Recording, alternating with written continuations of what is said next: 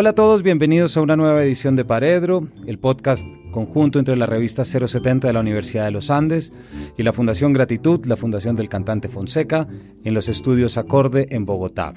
Para el día de hoy tenemos un invitado que nos hablará de un autor que aquí desde Paredro queremos muchísimo y que el último miércoles, el pasado miércoles 12 de septiembre, cumplió 10 años de su muerte luego de que pues, se colgara de una viga en Claremont después de darle dos besos seguramente a sus perros y pedirles disculpas por lo que estaba a punto de hacer. Me refiero a David Foster Wallace y del lado de acá me refiero al autor español, profesor de la Sarah Lawrence College, experto en Foster Wallace, en Joyce y en muchas otras cosas, Eduardo Lago. Eduardo, bienvenido. Hola, mucho gusto. ¿Qué tal? ¿Cómo están ustedes? Muy bien, Eduardo. Eduardo nos recibe hoy desde su casa en Nueva York. Gracias aquí a los estudios Acorde podemos estar allí hablando. Así que, Eduardo, bienvenido. Muy bien, muchísimas gracias.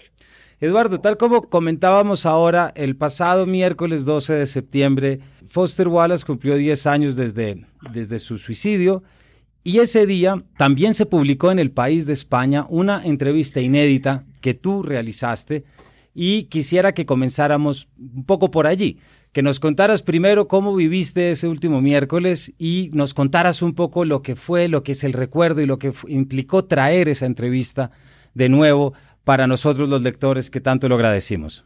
Fue una serie de casualidades eh, porque yo tuve un total de tres conversaciones con David Foster Wallace y, se publicó una en el país en el año 2000, eh, dos, eh, en el que hablábamos de su obra. Y, esta segunda, y hay una tercera que no sé dónde está, de manera que a lo mejor en algún momento la, encuentro, un, un microcassette. Lo que ocurrió fue que en conversaciones con él, él se quedaba, me decía que lo que yo le preguntaba le interesaba y quería continuar la conversación, que es lo que se refleja en esa entrevista. Al encontrarla hace unos meses, yo estaba preparando eh, mi, libro más reciente que sale hoy en España. Justamente da esa casualidad en el momento ah, que me mira qué bien. Pero no era consciente de la coincidencia. Los editores, al, al ver que tenía yo esto, dijeron, ¿por qué no ponemos de, prólogo como un homenaje a esa conversación? Y a mí me pareció una idea muy buena. Y ahí, ahí que lo pusimos. Pero en ningún, en ningún momento era consciente de que iban a encajar las fechas de tal manera cuando de repente del diario El País, de quien soy colaborador hace muchísimos años, me ofrecieron mm, sacarme un adelanto del libro para, como se hace tantas veces, ¿no? Para que lo supiera el público. Cuando se me ocurrió que lo, mejor sería la entrevista, pero seguía sin relacionar que todo coincidía con que faltaban tres o cuatro días para que fuera el, el, aciago día de, del 12 de septiembre.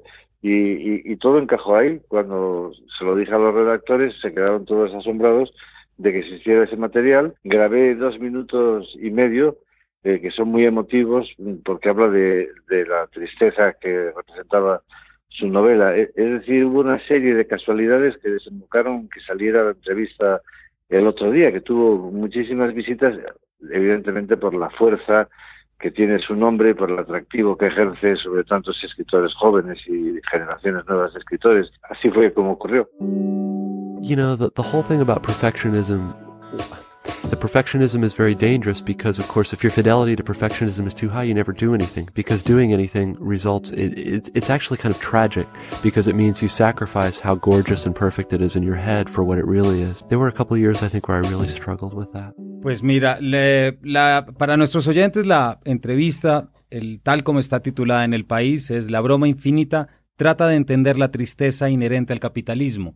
Y aprovecho, ya que lo mencionaste, le cuento a nuestros oyentes que esa es una sorpresa que les tenemos para el final, que serán esos dos minutos de la voz de Foster Wallace explicando por qué no se trata de una novela cómica, sino que es una novela triste, y que precisamente habla de las adicciones del mundo de Estados Unidos cultural. Eduardo, y nos hablabas ahorita que diste en su momento tres conversaciones con Foster Wallace. ¿Nos puedes contar en qué momentos fueron estas entrevistas? Sí, todas tenían que ver, todas eran, todas eran por encargo y fueron hace muchísimo, muchísimo tiempo. Y algunos amigos me preguntaban recientemente, pero ¿cómo, pasó? ¿Por qué no se publicó al final? ¿Y qué es, qué es lo que sucedió? Y, y yo, incluso cuando me pidieron de la editorial Pálido Fuego hicieron una reseña sobre un libro de entrevistas eh, con David Foster Wallace norteamericanas, ¿no? Y, faltaban faltaban también las mías. Tengo que hacer una investigación muy muy a fondo de qué es lo que sucedió, pero las dos primeras entrevistas fueron una con motivo de la broma infinita, que es la que publiqué inicialmente, de la cual tengo mucho material adicional. Esa la he perdido eh, la cinta, pero se publicó. Lo que, lo que ocurre cuando yo entrevisto escritores y he entrevistado a los más importantes de, Estados Unidos a lo largo de tres décadas más o menos, es que te da un espacio muy limitado, con lo cual te ves obligado a elegir de manera muy muy precisa qué es lo que se quiere destacar. Y luego los editores de los periódicos, eh, a su vez, hacen una segunda selección conforme a sus intereses, lo cual significa que muchas veces una conversación muy larga con alguien que es un gigante de la literatura se queda muchísimo fuera. Y ese es el motivo por el que las tengo guardadas. Y ahora ahora he decidido después de este incidente que quiero hacer algo con todas ellas. Yo las tengo las guardo en cajas junto con otros de, manuscritos. Y, otra cosa que yo creía que había perdido era la cinta de David Foster Wallace, que iba a ir allí. Y hay una tercera, la tercera cinta, la que se publicó en El País, coincidió con que me pidieron eh, que, escribiera sobre la niña del pelo raro. Pero claro, al poder hablar con él y al ser él tan abierto, eh, se extendió, bueno, ahí está todo transparente, todo está transparente, se puede ver la conversación perfectamente, con detalles personales de su dirección, etcétera, pero yo mismo llevé la conversación por otro camino. Lo que ocurrió es que finalmente escribí sobre la, la chica del pelo raro una especie de reseña y por algún motivo no, no se llegó a utilizar nunca la entrevista y se quedó en mi casa, de manera que es una situación pues, pues que es casi un cuento en sí mismo. No, pues claro. Eduardo, ¿cómo fue ese día? El, el, pasado miércoles me imagino que estuviste al tanto de muchos textos celebratorios, laudatorios, etcétera. Y quisiera, para que nuestros oyentes, aquellos que no conocen bien a Foster Wallace y que tienen muchas ganas de conocerlo, lo primero que te quisiera preguntar es cómo se recordó, cómo se recuerda en este momento Foster Wallace en la cultura norteamericana, porque es evidente que muchos de los temas y muchos de los personajes que abordó hace ya más de 10 años, pues parecen estar intactos en la realidad norteamericana. Sí, es cierto. Lo que comentabas tú antes sobre la, tristeza inherente al capitalismo, eso es una conexión que, hace él y que luego rescatan los periodistas, ¿no? Ellos ven esa línea y, la resaltan. Mm, tu pregunta es muy compleja y abarca muchas dimensiones. Foster Wallace ha pasado a una dimensión que va más allá de lo literario. Ha crecido de una manera gigantesca su influencia aquí y se ha convertido, eh, pertenece a ese club eh, limitadísimo de escritores acerca de los que se habla constantemente, pero ya sin leerlos. Es decir, se ha convertido en un mito.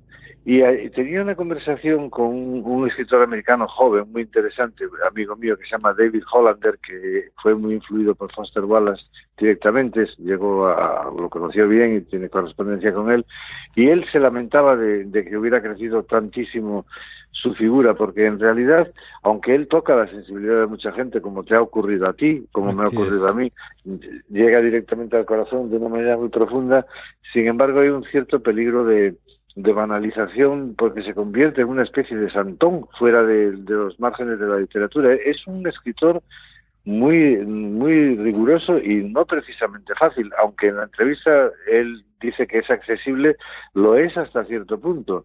Él era fiel a sí mismo nada más, a su poética de la narrativa.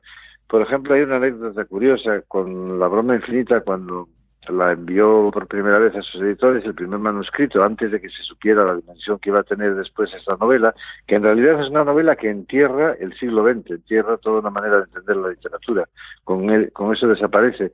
Al abrirla con las notas, eh, que son más de 400, a infinitas posibilidades narrativas, le escribía a los editores diciendo como que tenía que cerrar mejor todo eso y él les explicaba, no es que no sepa lo que cómo se cierra una novela, es que la novela tiene que estar así abierta. Pero Foster Wallace es un escritor que tiene muchísimo que ofrecer, entonces se da una doble dimensión de que se ha hecho más importante, casi una figura, es una figura de culto y lo contrario, como una estrella del, rock a la vez. Pero el, momento de la verdad es el de enfrentarse en, soledad a la página y la experiencia de leer una novela como La broma infinita es una experiencia bastante difícil. Yo tengo una anécdota con mi fotógrafo para los reportajes que hago para el país, que entrevisto a todos los escritores más importantes, el fotógrafo que viene conmigo, que es francés, una vez me dijo, me he comprado la broma infinita, mira, como, como un homenaje. Entonces lo miré y le dije, no la vas a ver nunca. Le dije, entonces se lo tomó tan a pecho, me dijo, ¿por qué?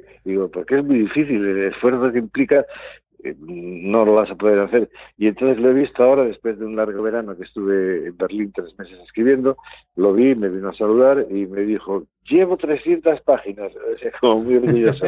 Hay que, necesitas un mentor, eh, no sé cómo será tu propia experiencia, pero alguien debe guiarte porque es un poco difícil.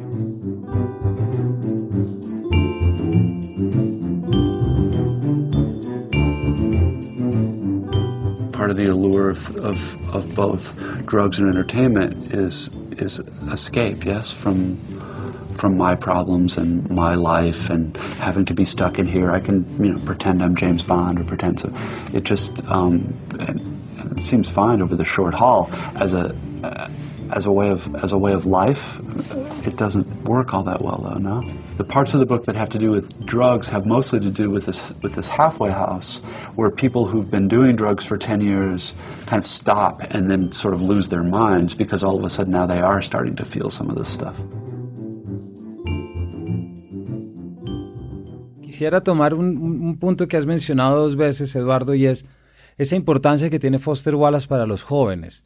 En esto recuerdo ese ensayo de Sadie Smith, la, la novelista, en que analiza, y porque forma parte un poco de su generación, claro que tengo, me parece que es un poco, eh, Foster Wallace es mayor que ella, pero ella tiene una frase que, que a mí me, me gustó mucho y que dice que Foster Wallace siempre será un autor que apelará a los jóvenes porque tienen ese sentido, esa necesidad de lo inminente, de aquello que está a punto de ocurrir. Y a mí siempre me recuerda esa reacción de eh, Julio Cortázar a sus 50 años, un poco sorprendido de que los lectores de Rayuela fueron jóvenes y no viejos como él. Lo que sucede y lo que captura también eh, David Foster Wallace es que hay una trampa mortal en la que se sienten atrapados muchísimos jóvenes. A mí me sucede porque soy profesor universitario y entonces mis estudiantes tienen de 18 a 22 años y tal y como está estructurada ahora mismo la sociedad sin mencionar las circunstancias del ciclo político que estamos viviendo, que son particularmente negativas en Estados Unidos, sin mencionar eso, está todo de tal manera que el individuo se siente atrapado y no tiene muchas salidas. Están la sociedad esperando que los jóvenes se gradúen para integrarlos inmediatamente en una maquinaria que los va a hacer completamente infelices y desdichados. Esto se capta muy bien en su siguiente novela inconclusa, de la que dejó 5.000 páginas que después editaron muy bien, El Rey Pálido, que es una reflexión gigantesca sobre el aburrimiento, pero el aburrimiento como metáfora de una vida que carece por completo de, de sentido. En su propia vida, la de él, que tuvo ese final trágico por su depresión que tenía mm, permanentemente, lo que él logra es transmitir su propia condición de alguien que no logra ser feliz porque no se lo permite la, sociedad misma. Y eso él lo capta a través de sus maravillosas invenciones, con todas las cosas que él va creando, pero también hay que tener en cuenta que esta novela en particular es la novela de alguien muy joven. Cuando la está escribiendo todavía no había llegado a cumplir los 30 años. Y esa sensibilidad que él tenía y su inmensa formación las transmite a la página. Y cuando otros jóvenes que están en las mismas circunstancias, es decir, atrapados por una red social que no les va a permitir ser libres, que los va a obligar a ir a trabajar en las corporaciones, todo en Estados Unidos es, bastante trágica esta situación y en particular en, Nueva York, que es una ciudad que yo he visto evolucionar en los últimos 30 años, eh, eh, eso lo logra él transmitir de una manera que conecta inmediatamente con el lector.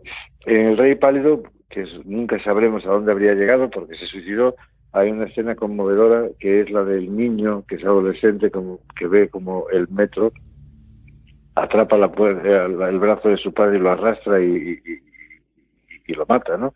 E, e, esa novela, esa escena es sobrecogedora en la fuerza trágica que tiene.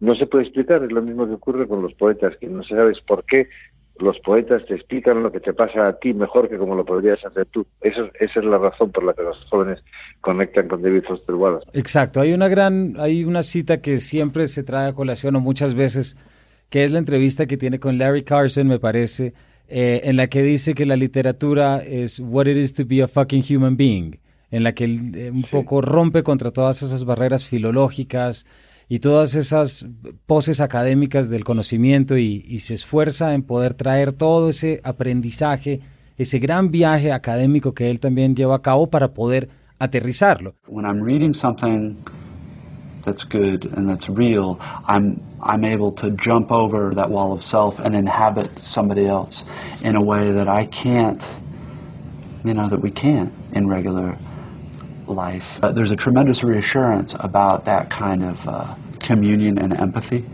Um, and then it gets more complicated because I'm also getting access to the mind of the author.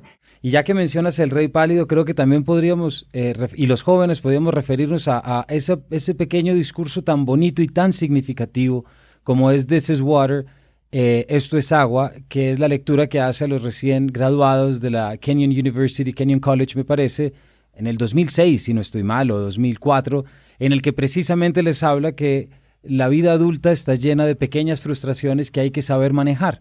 Y él nos da a entender que para eso está la literatura.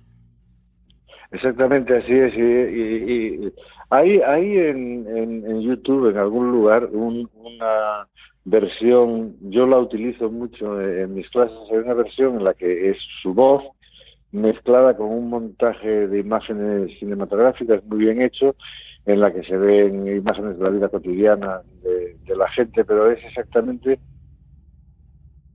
lo que estábamos diciendo antes y lo que has dicho tú muy bien, está anticipando a unos jóvenes, él era profesor de un college también y muy querido por sus estudiantes, que ya se termina el momento de estar en la cápsula, la campana de cristal que es la universidad que los protege del mundo y luego ya tienen que, lanzarse al mundo, les dice, ahora que ustedes van a salir de ahí, esto es lo que les espera. Pero el mensaje es el mismo. Lo que sucede con esto es agua es que encapsula brevemente, en unos minutos, que no sé si son 15 o 16, el mismo mensaje que contiene de mil maneras su, obra novelística. Y en el fondo es una llamada también a la, a la rebeldía y a hacer algo, ¿no? Quedarse sin, sin moverse.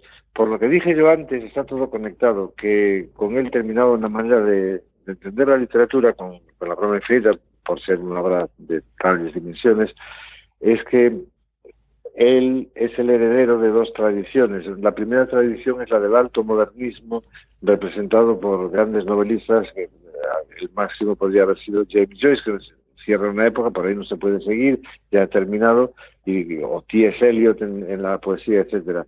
Después viene el gran movimiento que se dio en llamar postmodernismo, simplemente por una cuestión de continuidad cronológica pero los, los modernos, que él los valora mucho, se pierden en unos juegos eh, artificiales. Él ataca, por una parte, el viejo modelo realista, dice que no se puede continuar por el camino de la mímesis, claramente, pero por otra parte los experimentos en los que incurren los modernos también llegan a un punto de vacío. Entonces él lo que dice en la entrevista que tú mencionaste y también lo dice en, dos de las mías es lo mismo, no porque lo diga, sino porque es lo que él piensa es que la literatura no es nada sino te hace sentir un nudo en la boca del estómago, algo que no puedes comprender, y él decía más o menos literalmente que esto ha sido así desde los griegos. Y, si no está ese elemento, entonces no, no hay nada que tenga ningún valor. Eduardo, nosotros hemos hablado en otras ocasiones y quisiera eh, pedirte que volviéramos sobre ello, en que en la manera como en la literatura norteamericana, sobre todo a finales del siglo XX,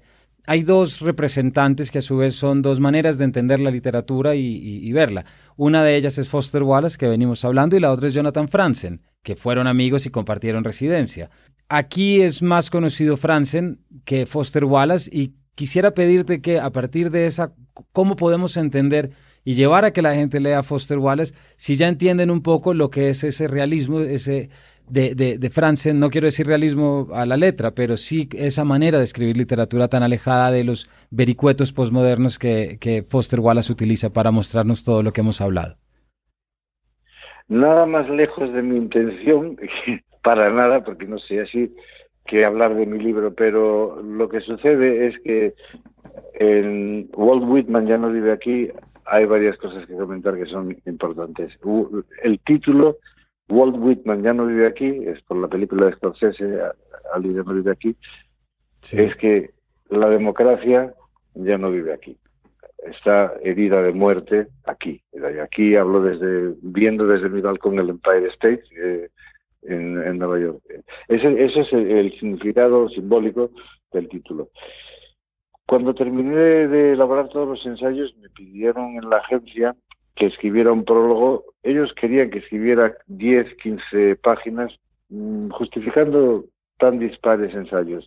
Lo que sucedió es que de lo que yo hablo es de los dos polos de la literatura norteamericana y creo que si tú lo mencionas es porque te lo habré contado ya en más de alguna ocasión y que vienen representados por Franzen y por y por Wallace y es una historia realmente muy interesante y muy importante. Le pongo un subtítulo que es un cuento de Kafka, descripción de una lucha.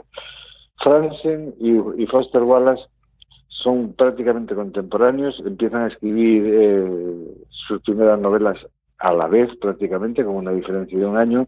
Los dos son muy experimentales y son muy fieles a la manera de entender la literatura de su tiempo, crean nuevas formas. Eh, es una reflexión importantísima. Franzen, no sé qué hará en el futuro, pero yo, que he podido reseñar sus tres novelas más importantes, el, el tiempo en que le tocó vivir pedía escribir de una manera y él dice, sí, pero es que esta manera de escribir, a ver si no me entienden voy a facilitar las cosas. Entonces, al darle al público algo más digerible, empieza a traicionar su propio arte, que es lo que no puede hacer ningún artista verdadero.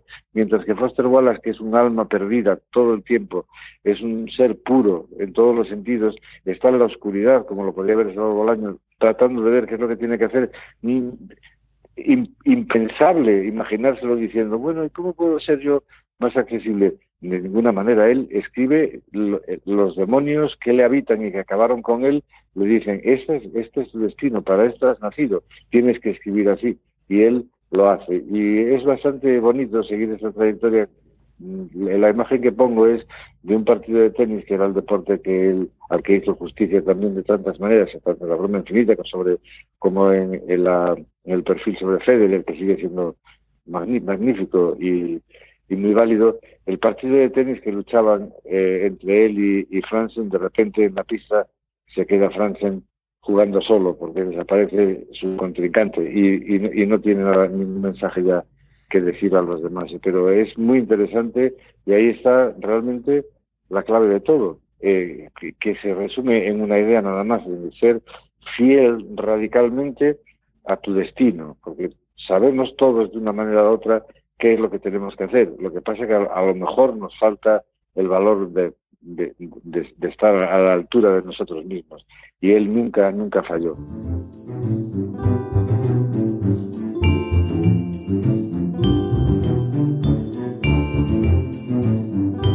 I played real serious tennis when I was a child.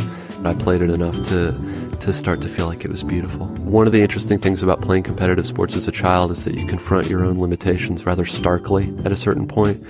For the first couple of years, I was very good and was regarded as promising. And then after I developed for two or three years, it became very clear exactly how good I was going to be, which is I could probably be a good college player, mm-hmm. but that I was never going to have professional potential.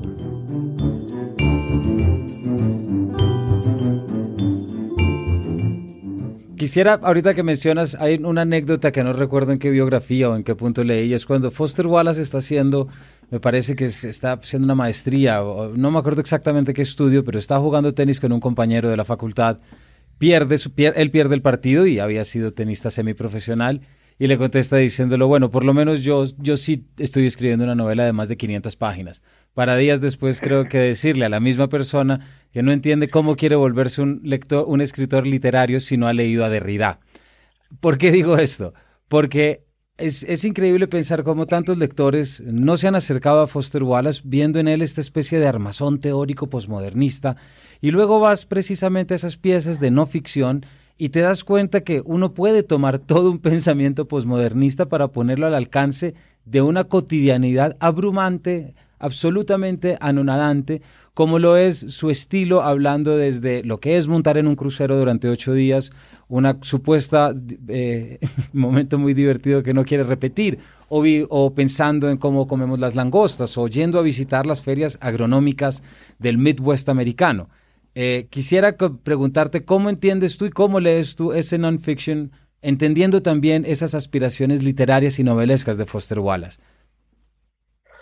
Bueno, es, son preguntas muy muy importantes. Yo creo que, fíjate tú lo que se ha escrito sobre David Foster Wallace, no hay todavía un, un ensayo mmm, bueno, profundo y a la vez accesible dirigido a los jóvenes que por naturaleza y por instinto se acercan a él y que expliquen el sentido global de su obra.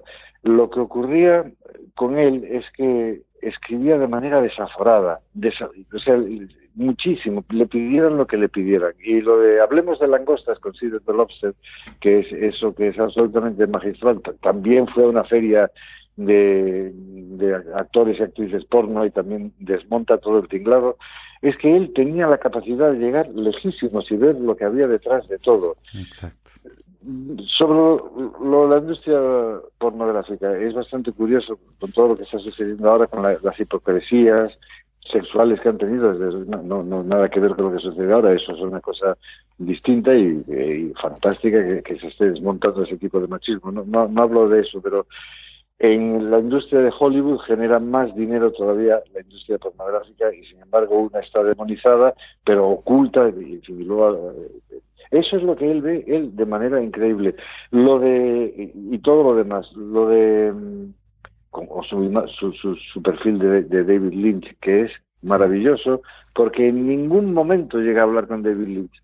Lo más, eh, que es bastante jocoso, que llega a ver es que un día que David Lynch, que no tenía tiempo para bajar hasta donde estaban los inodoros, que estaban muy lejos, pues eh, hace sus necesidades rápidamente en un árbol y, y, resulta que estaba detrás de Foster Wallace unos metros y lo ve. Es el momento de máximo acercamiento, que es una, una cercanía como cómica, pero ve al genio que tengo que seguir trabajando. Por lo que es tan compleja la pregunta tuya y tiene tantas ramificaciones es por una cuestión muy importante y es que ahora mismo la literatura de universal, la literatura a escala internacional, se debate entre la ficción y la no ficción, buscando fórmulas intermedias. Un ejemplo muy bueno podría ser Ron DeLillo, ¿no? por ejemplo, el gran escritor norteamericano. Y entonces lo que nos ofrece David Foster Wallace en la no ficción es esa otra dimensión completamente distinta que digamos que se renuncia a la imaginación, a la invención pura, que por otra parte aparece muy bien eh, en, la, ficción, en las novelas, en, La broma infinita, que es un, por ejemplo, sobre las drogas antidepresivas, es todo un verdadero tratado, pero era un profeta este señor, porque lo que estaba pasando, lo que está sucediendo ahora mismo, que es absolutamente trágico con los opiáceos, está en su libro. Él, él, ha contado que la gente estaba destinada a, a, subir este futuro horrible, porque él también fue víctima de lo mismo, a través de todos los antidepresivos que él tuvo que tratar él. Pero para precisar bien, porque es muy amplia la manera en la que he contestado, la no ficción de, de David Foster Wallace no se, es la cara necesaria de, la, de la, la otra cara necesaria de una moneda que tiene los lados indisolubles ficción y no ficción. Exacto. Y también todo lo que también has mencionado, pero yo estoy seguro que muchos de nuestros oyentes tienen este referente,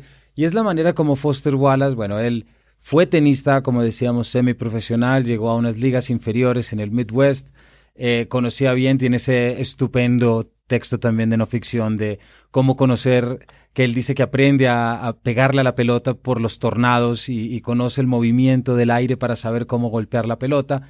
Tiene el magistral texto sobre Federer y sobre el US Open, que son piezas que van más allá de lo... Pero también nos mete unos elementos que son muy literarios, como ese texto de Michael Joyce, ¿cierto? Que es el tenista que nunca va a ser bueno, que nunca va a ser el mejor, pero que sin embargo hay que concentrarse y también ver cómo es la vida de aquel que dedica todo a algo en lo que no será espectacular. Esos elementos de la cotidianidad yo siento que son muy importantes en Foster Wallace y nos enseñan mucho. Yo lo que creo es que eso eh, hace alusión a un aspecto fundamental de la personalidad de David Foster Wallace, que es, que su humildad, que eh, realmente una humildad esencial, que es un hombre que no se cree para nada más importante que los demás en absoluto y, que no tiene que ver con la figura del escritor de éxito. Eh, a mí me parece que esa sencillez esencial de su personalidad, de su alma despojada, eh, eh, es lo que le hace fijarse en, la figura del perdedor. No, está buscando triunfar y es muy interesante cómo coinciden su prosa en la manera de ir avanzando hacia un futuro incierto con la trayectoria de, de, su propia vida. Lo que sucede es que él tenía, era el portador del fuego sagrado, por decirlo de alguna manera, y siempre lo llevó consigo, pero sin jamás eh, sin que jamás esto significara para él que se creyera que era mucho más importante que ninguna otra persona. E irónicamente, el éxito que le es concedido es mayor que el que él mismo se planteó conseguir. Pues ya se nos está acabando el tiempo, Eduardo, y yo creo que si nuestros lectores y oyentes todavía no están convencidos de leer a David Foster es porque nos falta una ayuda última que es la que te pediré antes de que podamos cerrar, y es ¿cómo recomendarías tú comenzar a leer a Foster Wallace? Si nos puedes, para muchos de los que nos están escuchando, dicen yo quiero, pero ¿por dónde arranco?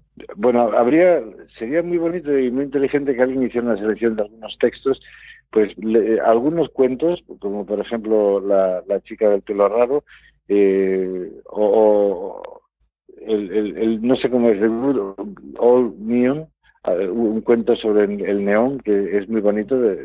Yo dos o tres cuentos y luego empezaría por los ensayos porque con los ensayos vas penetrando en la textura de, su prosa. Ordeno mi cabeza. Hablemos de langostas. La chica del pelo raro y breves entrevistas con hombres repulsivos. Con eso ya está. Y leer las entrevistas que se han publicado porque ahí da toda su idea de, literatura, es un buen apoyo. Entrevistas con David Foster Wallace, que son todas, menos las mías, porque eran en inglés. E, esos cuatro libros son fantásticos y después ya sí estás preparado para el infinito viaje que es la broma infinita, claro. Que esperemos que todos eh, puedan terminar allí. Eduardo, nos queda para nuestros oyentes la sorpresa que habíamos prometido, que son los dos minutos y medio. No sé si quieres hacer unas pequeñas palabras para introducir esas esa voz de David que estamos a punto de escuchar? Es que tiene un elemento cómico, porque yo no sé si es así, porque cuando estaban en el país preparándolo y no sabían cómo darle la mayor eh, amplitud posible a la entrevista y hicieron un primer corte, un segundo corte, de repente el redactor me dijo, oye, ¿tú tienes algo grabado? Porque claro, eh, está muerto me lo podría haber inventado todo, podría ser una farsa gigantesca, así me lo tomé yo, no sé si me lo decían por eso. Y entonces estaba en mi despacho y yo lo que quería es hacer lo mismo que hace él con breves entrevistas con hombres repulsivos, que no se oyera mi voz, sino solo la de él. Entonces, eh, en breves entrevistas con hombres repulsivos se oye nada más que la respuesta. Encontré este fragmentito de dos minutos y medio, aproximadamente, en el que él apunta a esa contradicción aparente entre tristeza y comicidad y dice, pero ¿cómo todos piensan que es esto una novela cómica y por qué se ríen tanto si lo que yo estoy transmitiendo es una tristeza infinita.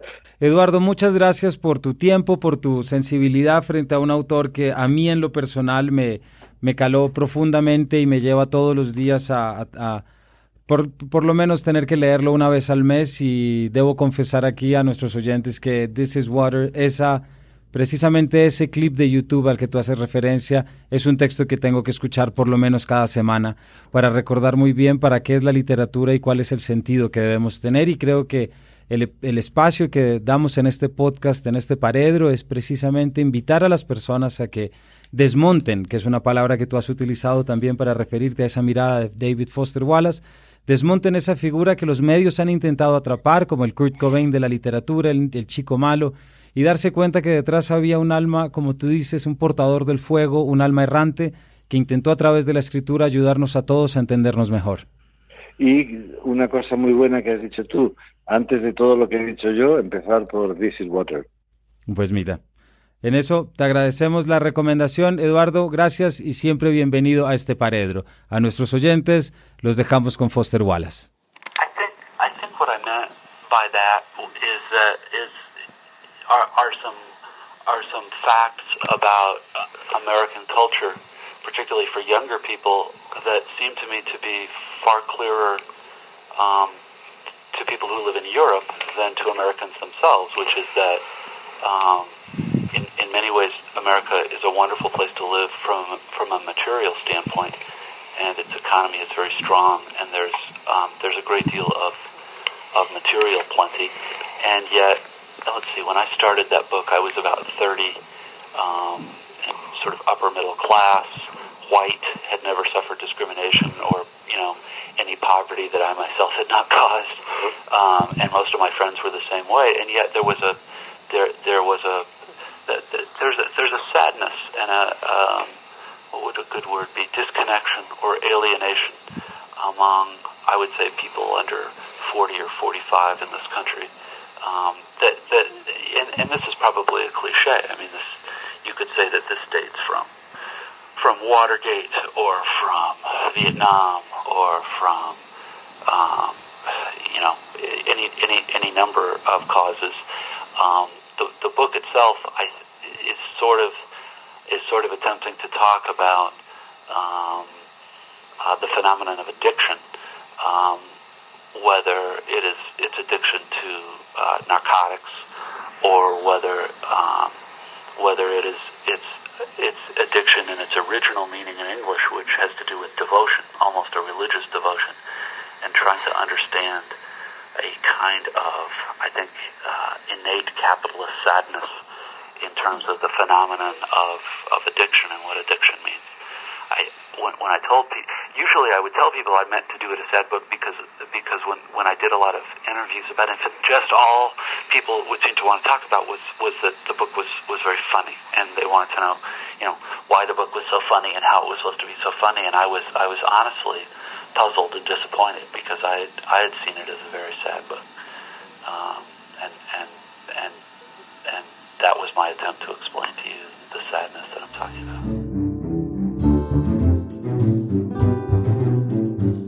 070 Podcast es el espacio de la revista 070 donde periodistas, autores destacados, críticos, blogueros y distintas personalidades cuentan historias sonoras. Y es producido en los estudios de Acorde FD. Cuenta con la colaboración de María Elvira Espinosa, la música es de Gabriela Navas y la dirección y edición general es de Sebastián Payán.